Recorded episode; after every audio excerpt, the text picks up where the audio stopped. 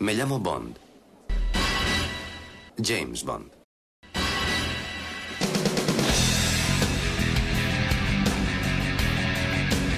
Hola, soy Alberto López, alias Clark en los foros. Este es el programa número 24 del podcast temático de Archivo 007, donde veremos todo lo que hay que saber sobre las diferentes versiones infantiles de James Bond. En concreto descubriremos la novela de James Bond Jr. surgida en los años 60, la serie de animación de 1991 y las recientes novelas del joven James Bond.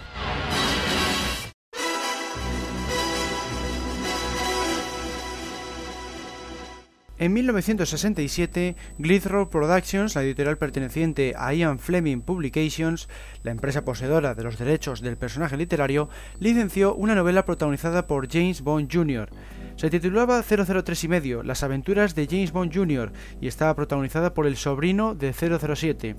De esta forma se contradecía lo explicado en las novelas de Fleming, ya que Bond era hijo único. Además, el sufijo junior se suele usar para los hijos, y en este caso nunca se había especificado que el espía hubiera tenido descendencia. Solo se hace una pequeña mención en la novela Solo se vive dos veces, donde se indicaba que se desconocía que así fuera. Se mantuvo entonces la explicación de que Bond había tenido un hermano de mismo nombre. De esta forma, el nombre James Bond Jr. tendría sentido, pero al mismo tiempo no sería lógico que los dos hermanos se llamaran igual. Otra mención al hijo de Bond tuvo lugar en el relato corto escrito por Raymond Benson titulado Blast from the Past. Apareció publicado en tres números de la revista Playboy en 1997. Se trataba de una secuela directa de Solo se vive dos veces, pero al mismo tiempo rompe la cronología de todas las demás historias de Bond, del propio Benson o de John Garner. La historia de Blast from the Past comienza cuando Bond recibe un mensaje de quien afirma ser su hijo, James Suzuki. Este nombre procede de la biografía no autorizada de John Pearson y se explica como el fruto de la relación del espía con Kishi Suzuki, la chica de Solo se vive dos veces, quien falleció más tarde de cáncer de ovarios. Jane Suzuki le pide que acuda a Nueva York con urgencia. Cuando Bond llega, le encuentra muerto. Con la ayuda de un agente del Servicio Secreto Británico, descubre que fue asesinado por Irma Bunt en venganza por la muerte de Blofeld. Bond se muestra sorprendido porque pensaba que Irma también había fallecido junto al poderoso villano. Jane Suzuki murió cuando le obligaron a ingerir jarabe de pez globo, otra referencia más a la novela Solo se vive dos veces. Una vez Bond derrota a Bund, la victoria le resulta vacía, dado que tiene que lidiar con la pérdida de su hijo y el hecho de no haber podido compartir tiempo con él. Volviendo a 003 y medio, las aventuras de James Bond Jr., fue publicado en el Reino Unido por la editorial Jonathan Cape en 1967. Más tarde, en 1968, apareció en los Estados Unidos de la mano de Random House. La novela fue escrita bajo el seudónimo R.D. Mascot, de forma que a día de hoy se sigue sin conocer cuál era el nombre real del autor. Ni Rose ni Danjak, la empresa poseedora de los derechos cinematográficos, han revelado nunca este dato, aunque algunas fuentes aseguran que es el propio Ian Fleming. Otros nombres que se barajan como posibles autores son Roald Dahl y Kingsley Amis. Roald cuenta con dos razones que apuntan en su dirección. Por un lado, el estilo de escritura que mostró en el libro de 1975, Danny el campeón del mundo, es similar al de James Bond Jr. Por otro lado, en 1967 se encargó de escribir el guion de la película de la franquicia Solo se vio dos veces, justo el mismo año en que se publicó 003 y medio. Kingsley Amis, por su parte, no posee un estilo literario que se asemeje demasiado al de la obra que nos ocupa, pero se cree que pudo ser él porque también usó un seudónimo cuando escribió la novela de James Bond, Coronel Sun. Por tanto, al igual que Roald Dahl, posee dos razones para alzarse con la autoría. Ha utilizado seudónimos en otras ocasiones y fue uno de los elegidos para desarrollar nuevas historias sobre 007. Un tercer autor en el que siempre se ha pensado es Arthur Calder Marshall, dado que escribió varios libros similares, tanto en estilo como en descripciones de personajes y ambientes. En concreto, La magia de mi juventud de 1951 y El chico escarlata de 1961 guardan bastante parecido. Las siglas RD también apuntan a Arthur porque la abreviatura de su nombre es Artie, lo que se parece al deletrero en inglés de RD. Por último, se ha mencionado también a Peter Fleming, el hermano de Ian, e incluso a su hijo, Nicole Fleming. Cambiando de tercio, en 1966, Harry Saltzman, el coproductor de las películas, anunció que iba a realizar una serie de televisión protagonizada por un niño de 10 años que lucharía contra Spectra. Iba a estar basado en 003 y medio, pero nunca se llevó a cabo. En su lugar se rodó Chitty Chitty Bang Bang, una película infantil basada en la única novela de Fleming que se alejaba del mundo de Bond. No obstante, guardaba con aquel alguna que otra semejanza, ya que varios de los actores procedían de la serie de filmes, como por ejemplo Gerd Frob alias Goldfinger o Desmond Llewellyn alias Q. Por otro lado, el equipo técnico era el mismo, incluyendo el mago de los efectos especiales John Stairs, y aparecía un coche lleno de gadgets. En cuanto a la trama de 003 y medio, da comienzo cuando el joven trata de descubrir a los ladrones de un banco en Hasley Hill en compañía de su novia, Sheila Smith. La investigación les lleva de una pista a la siguiente hasta que James resulta herido. Es entonces cuando se ven obligados a compartir la información con el comandante de la policía. De esta forma será este y no la pareja quien se acredite el mérito de haber resuelto el caso, ya que además el gendarme amenaza a James en caso de que diga algo al respecto. 003 y medio, las aventuras de James Bond Jr., se considera un intento fallido de lanzar una línea de ficción orientada al público infantil de entre 8 y 14 años. Algo más de éxito tuvo la serie de animación surgida en 1991 con el mismo nombre, producida por Eon Productions y Danjak, las empresas responsables de las películas. Tal es así que salieron al mercado novelizaciones, videojuegos y cómics basados en la misma, entre otros muchos productos. Vamos a conocer un poco más a fondo cómo era James Bond Jr., la serie de animación.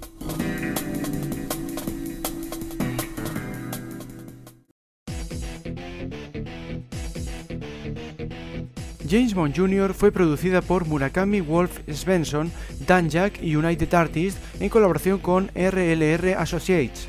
Fue creada a partir de la regularización del horario matutino de la televisión infantil.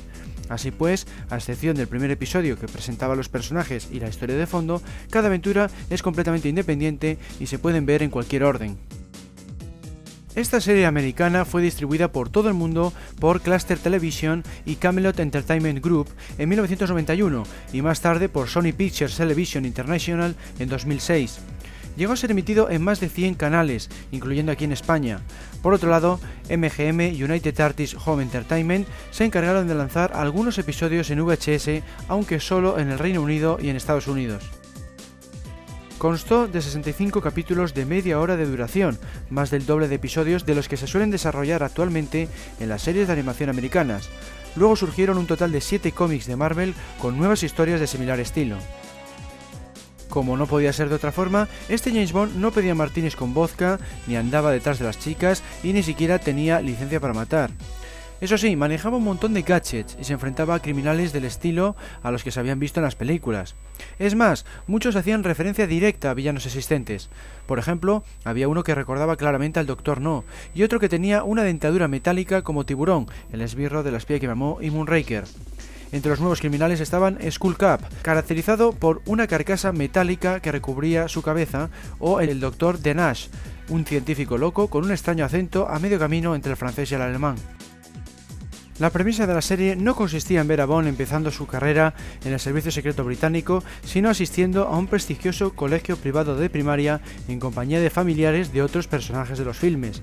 Aparece, por ejemplo, el nieto de Q, llamado IQ, que al igual que aquel es todo un experto en de la electrónica y construye todo tipo de gadgets de alta tecnología. Por otro lado está Gordon Leiter, el hijo del agente de la CIA Felix Leiter, caracterizado por su afición al surf. Cuando no están ocupados en la escuela, la llamada Warfield Academy, se encargan de combatir a Scum, una organización malvada similar a Spectra. De hecho, sus siglas también tienen significado, saboteadores y criminales unidos para el caos. Otro aspecto que referencia a las películas es la frase eslogan del protagonista, ya que se presenta como Bond, James Bond Jr. En cuanto al lema de la serie, decía, el peligro acecha en cada sombra. Como sucede con la gran mayoría de las series de animación, la que nos ocupa supera ampliamente a los filmes en términos de fantasía, gadgets y científicos locos, al mismo tiempo que deja de lado la violencia y el sexo.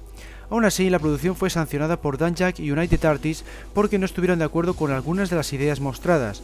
Y es que, aunque financiaron la serie, la parte creativa quedó sobre todo en manos de Murakami, la empresa encargada de llevar a cabo el proyecto.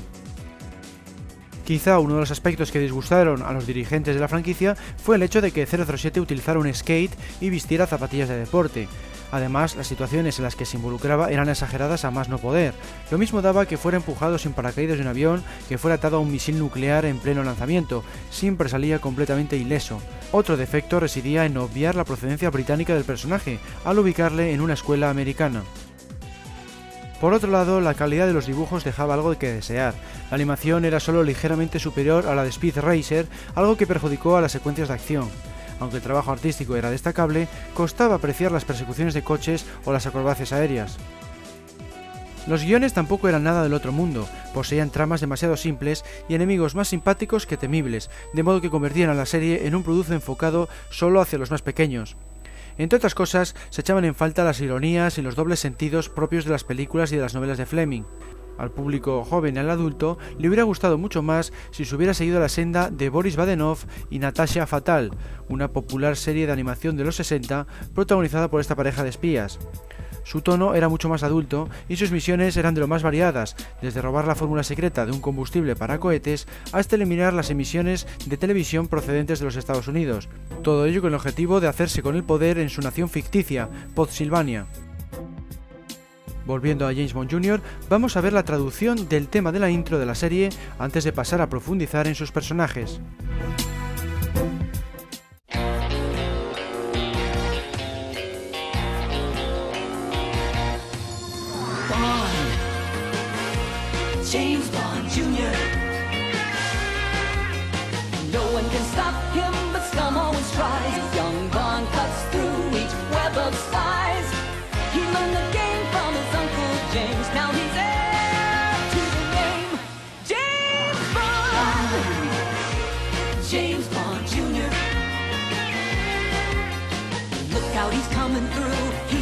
Job to do while he rescues the girl. James Bond Jr. chases scum around the world. Bond, James Bond Jr. Nadie puede detenerle aunque Scum siempre lo intente. El joven Bond atraviesa una red de espías, aprendió el juego de su tío James, ahora hereda el nombre, Bond, James Bond Jr. Atento que viene, tiene trabajo que hacer, mientras rescata a la chica, James Bond Jr. persigue a Scum por todo el mundo. Entre los personajes habituales de la serie, aparte de Bond y sus amigos, están Trevor Nosworthy y dos miembros del profesorado. Aparecen en casi todos los episodios. No obstante, en cada aventura James solo cuenta con la compañía de dos o tres de sus amigos, dejando a los demás en Warfield para desarrollar una trama secundaria. Esta suele tener que ver con los intentos fallidos de Trevor de meter a Bond en problemas. Veamos ahora una breve descripción de cada uno de estos personajes.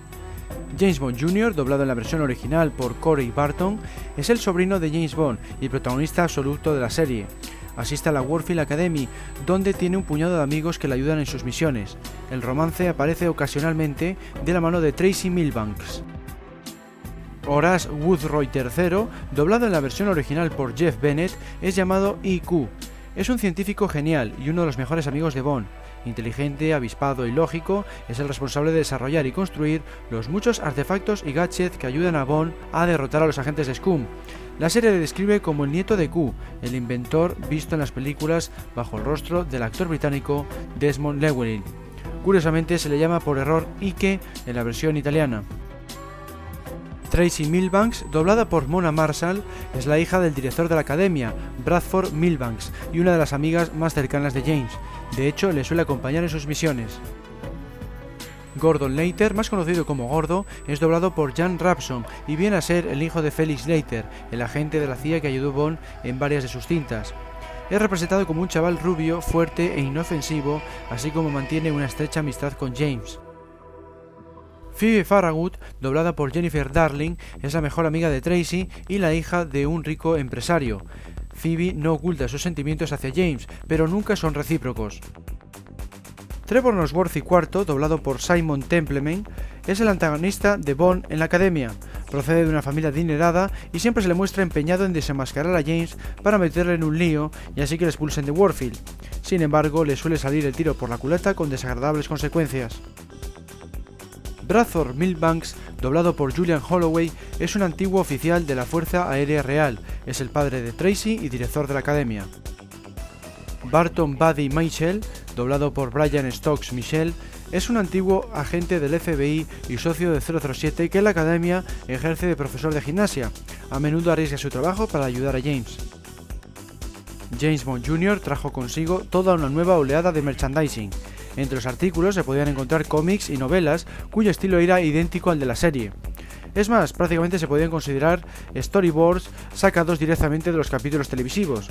Por tanto, carecían de novedades y volvían a estar destinados al público infantil de hasta 9 o 10 años de edad, por encima de esa cifra, resultaban más apropiadas las novelas originales de Ian Fleming, dado que no son tan violentas como las películas, las escenas de sexo son insignificantes en comparación con los estándares actuales, la prosa es elegante y la trama es de lo más satisfactoria, incluso ahora que ya no existe ni la Guerra Fría ni el SMERS. Marvel Comics fue la encargada de llevar al personaje a las viñetas. Sacó un total de 7 números, en una época en la que la editorial lanzaba más de 100 TVOs al mes. También aparecieron figuras de acción, algunas de las cuales llegaron a las jugueterías españolas. Pero quizá el producto que más éxito cosechó fue el videojuego, que contó con versiones para las consolas NES y Super Nintendo. Salió al mercado varios meses después de que se emitiera la serie, concretamente en junio de 1992. La versión para NES fue desarrollada por Eurocom, mientras que Grey Matter se encargó de la de Super Nintendo. El publicador fue THQ, que en aquel entonces también se dedicaba a fabricar juguetes. No fue hasta 1994 cuando se centró únicamente en los videojuegos, un negocio que sigue ejerciendo en la actualidad. Eso sí, nunca más se volvió a encargar de la franquicia de 007. Quizá fue debido a que no alcanzó la cota de calidad deseada por los productores de la franquicia. En el ámbito técnico, contaba con unos gráficos que no destacaban respecto a otros juegos de la competencia. Se podía decir que se situaba en la media de la época. En jugabilidad carecía de novedades, desaprovechando así una licencia que podía haber dado mucho más juego y nunca mejor dicho. Las diferencias entre ambas versiones eran más que notables, mientras que el juego de NES era de plataformas y puzzles, el de Super Nintendo era un arcade en toda regla, en el que no solo se evitaron los puzzles, sino que además se incluyeron niveles de disparo a bordo de vehículos. Curiosamente, ambos partían del mismo argumento. La trama daba comienzo con la desaparición de varios científicos de todo el mundo, James Bond Jr. debe acudir en su rescate.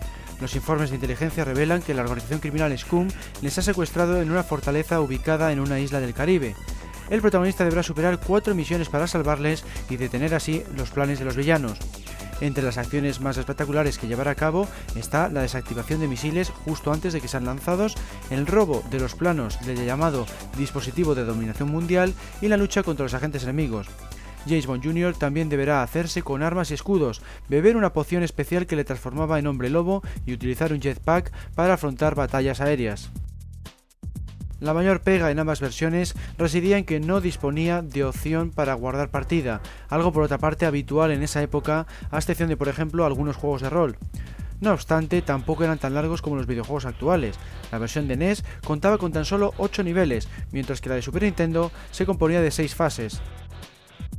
En comparación con otros videojuegos de 007, James Bond Jr. no es de los peores, es bastante aceptable, con un buen acabado en términos generales, apenas tiene bugs y muestra a los mismos personajes de la serie televisiva. Sin embargo, la jugabilidad y la calidad técnica podrían haber sido mejores, así como carece de novedades respecto a lo ya visto en infinidad de títulos. La versión de Super Nintendo es ideal para los niños dada su mecánica basada en pulsar botones con rapidez, mientras que la de NES, al contar con puzzles, puede gustar más a los jugadores jóvenes y adultos. Volviendo al ámbito televisivo, el mismo año en que se emitió la serie, 1991, se lanzó también un nuevo programa de animación por parte de Disney titulado Pato Doble Cero. Otro competidor era Pinky y el Cerebro, una serie animada creada por Steven Spielberg en la que figuraba un ratón que se veía a sí mismo como un maestro de la dominación mundial. Imitaba por tanto al clásico villano Bond. Queda claro que 007 servía de inspiración para la competencia. No era la primera vez que los dibujos animados se inspiraban en Bond. A mediados de los 60 se emitió una serie titulada La Ardilla Secreta, Agente Triple Cero, un personaje que regresó en 1993 de la mano de Hanna-Barbera en el programa Dos Perros Estúpidos. Otro producto similar, aunque de menor longevidad, fue Roger Ranchet, surgido también en torno a 1965. Las referencias a Bond también se dieron en las series de animación ya establecidas, como por ejemplo Los Picapiedra, que protagonizaron una película en 1966 titulada Un hombre llamado Picapiedra, en la que el dúo protagonista era reclutado como agentes secretos. En 1967, Tony y Jerry se convertían también en espías en El ratón de Hunger. Se mostraba a Jerry utilizando todo tipo de gadgets con motivo de robar una nevera gigantesca llena de queso de las garras del malvado Tom. Uno de los intentos más divertidos de parodiar a Bond de cara al público infantil fue Lancelot Link, chimpancé secreto. Se trataba de una serie de acción real protagonizada por varios chimpancés y un orangután. Dado que empezó poco después del estreno de Al Servicio Secreto de Su Majestad, se dejó influir por esta entrega, al contar con varias secuencias de esquí y toboganes. No hay que olvidar, por supuesto, al Inspector Gadget, probablemente la serie de animación de estilo bondiano más exitosa de todos los tiempos. Surgida en los 80, contaba con un protagonista a medio camino entre Bond, el Inspector Clouseau y Maxwell Smart, el Agente 86. Destacaba por la gran cantidad de gadgets que llegaba a utilizar en cada episodio, la mayoría de los cuales estaban ocultos en su gabardina o en su sombrero. Por ejemplo, de este último sacaba hélices con las que podía volar. Además, el villano principal nunca mostraba su rostro y aparecía acariciando un gato blanco, una clara referencia a Blofeld, el archienemigo de 007. Volviendo a James Bond Jr., solo queda mencionar que se emitió en septiembre de 1991 con el objetivo claro de coincidir con el estreno de la película número 17 de la franquicia, pero como hemos visto en el podcast anterior, diversos problemas legales retrasaron el proyecto hasta 1995, fecha en que llegó a las pantallas de todo el mundo bajo el título GoldenEye y con un nuevo actor en el famoso papel, Pierce Brosnan, que venía a sustituir a Timothy Dalton. La serie concluyó en diciembre del mismo año y desde entonces no ha contado con más capítulos o más merchandising. A lo sumo ha sido emitida de nuevo por algunas cadenas, ni siquiera ha contado con versiones en DVD o Blu-ray. Pasamos ahora a las novelas del joven James Bond.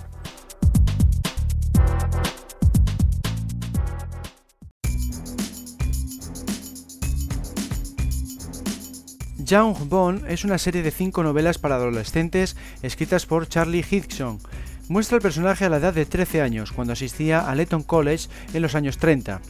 Originalmente se planeó publicar solo cinco obras, sin embargo, después del lanzamiento de la quinta, se ha mencionado la posibilidad de desarrollar una segunda serie con un nuevo autor. Por otro lado, la idea inicial era fichar a varios escritores que fueran rotando, pero al final se descartó, de modo que ha sido el propio Hitchson quien se ha encargado de las cinco historias. La versión inglesa de estas novelas fueron publicados por Puffin Books en el Reino Unido, mientras que la edición americana, la distribuida en Estados Unidos, se encargó Hyperion Books. Aquí en España solo apareció la primera entrega, Silverfin, bajo el sello de la editorial Planeta y el título Misión Silverfin, las aventuras del joven James Bond. A continuación vamos a ver una pequeña sinopsis de cada obra. Silverfin, aleta de plata, aparecido en 2005, describe a Bond llegando a Lytton College con motivo de continuar su periodo académico, con el año 1933, por lo que tiene 13 años de edad.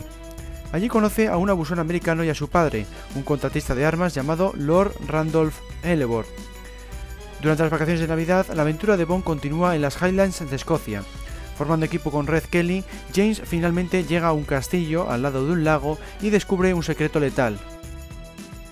Blood Fever, la fiebre de la sangre, llegó a las librerías en 2006.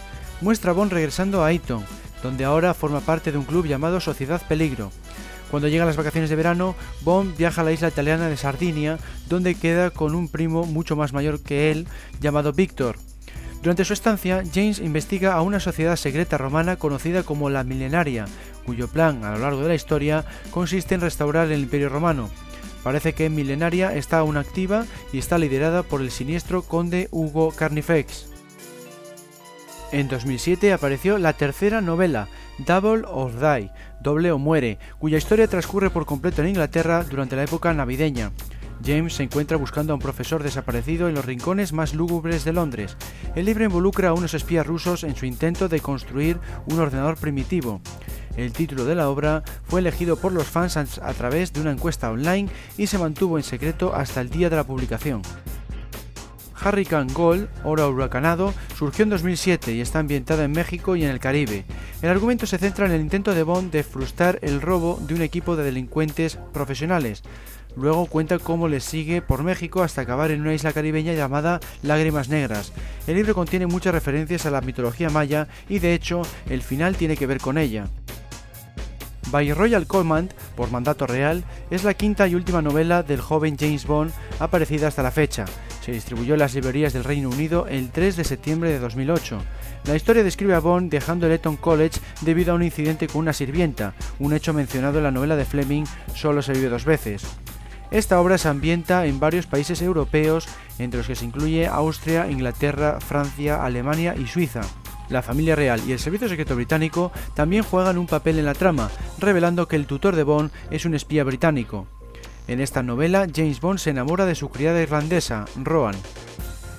Desde la edición de la primera novela, el joven James Bond ha obtenido un gran éxito de ventas. Tal es así que ha fomentado la aparición de juegos y varias publicaciones. Vamos a ver algunas de estas últimas.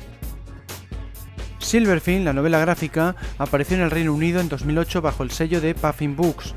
Este título fue escrito por el propio Charlie Hickson e ilustrado por el reconocido artista del cómic Kev Walker. Disney Publishing se encargó de lanzarlo en Estados Unidos en 2010 y en 2011 recibió el premio de la industria del cómic Will Eisner. The Young Bond Rough Guide to London es el título de la guía de viajes publicada en 2007. Se trata de un pequeño libreto de 64 páginas en las que se habla de las localizaciones aparecidas en la novela Doble Muere. Danger Society de Young Bond Dossier viene a ser la guía completa y definitiva del mundo y las aventuras del joven Bond. Apareció en el mercado en 2009 e incluía un relato inédito titulado A Hard Man to Kill, escrito nuevamente por Charlie Hickson. Esta historia, el relato corto más largo de James Bond aparecido hasta la fecha, se ubicaba entre las novelas Hurricane Gold y By Royal Coleman y mostraba a James regresando a Londres a bordo del transatlántico francés SS Colombi. Un pequeño fragmento de esta trama apareció en la edición en rústica de By Royal Command. En cuanto al merchandising relacionado con Chang Bond, aparecieron dos videojuegos aparte de los libros citados. Con el lanzamiento de la novela Hurricane Gold, Tamba y Fleming Media se encargaron de lanzar el título Avenue of Death, que estaba basado en uno de los capítulos del libro. Por otro lado, Puffin Books editó un juego online de realidad alternativa. Se puso en marcha el 23 de agosto de 2008 y llevaba por título The Shadow War. El propio autor, Charlie Hickson, fue el encargado de iniciar la primera misión durante su visita al Festival Internacional del Libro de Edimburgo. En el juego, participantes de todo el mundo debían usar tanto las novelas como Internet para completar las misiones e influenciar en el resultado de la partida. Hickson también tomó parte del evento online en el que se daba por concluido el juego en directo. Tuvo lugar el 8 de octubre de ese mismo año, por lo que se mantuvo activo durante casi dos meses. Volviendo a las novelas, antes del lanzamiento de Silverfin, la idea de una serie sobre el joven Bond no caló entre los fans partidarios del Bond literario más tradicional. Es más, algunos preveían un fracaso similar al que obtuvo 003 y medio Las aventuras del joven James Bond Jr., que como hemos visto, solo llegó a contar con una única novela. Incluso John Garner, el autor de 14 novelas y dos novelizaciones de 007, afirmó que era un intento desesperado por captar nuevas audiencias y que los libros iban a seguir el mismo camino de las películas, es decir, el alejamiento del Bond que conocían los lectores.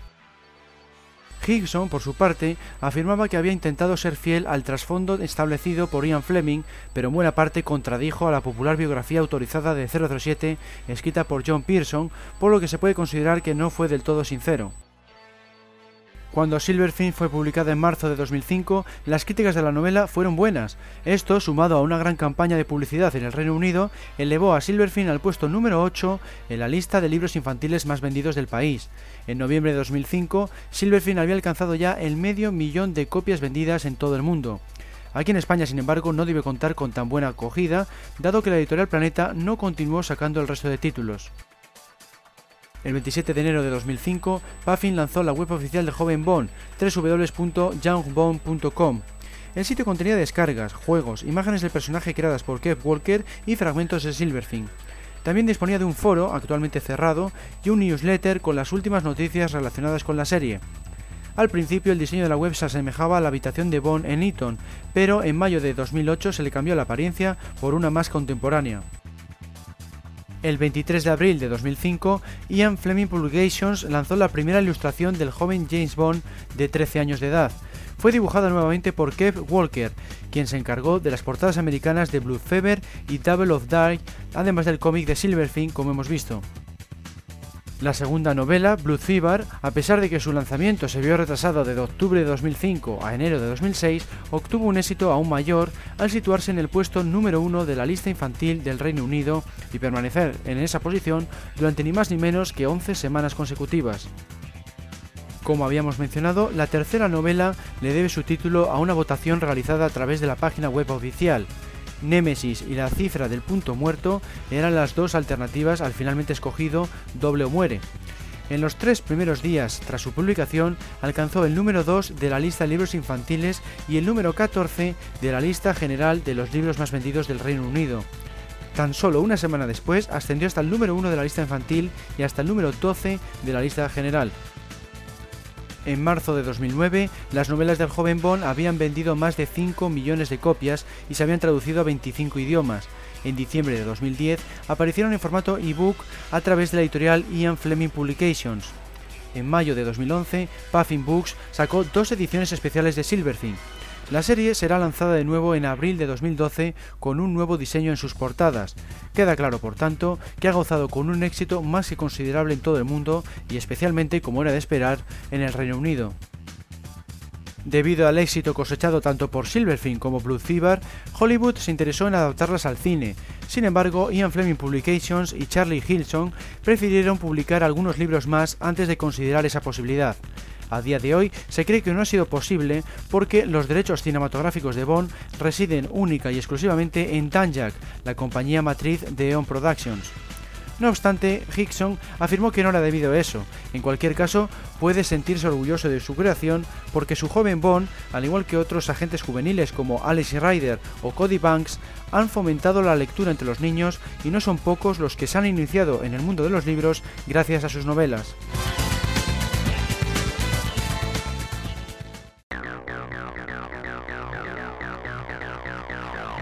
Espero que este programa os haya servido para saber un poco más sobre las versiones infantiles de James Bond. Veremos si en el futuro los productores de la franquicia o los responsables de la editorial oficial conceden nuevas licencias para producir series literarias o de animación orientadas hacia los jóvenes. Entre tanto, os animo a que escuchéis los programas anteriores. Los podéis encontrar en el menú superior Media, Audio, Podcast temático de archivo007.com. También es muy recomendable acudir a su foro para comentarles o hablar sobre cualquier otra temática relacionada con el personaje. Su dirección es www.archivo007.com barra foros. Un saludo a todos y hasta la próxima.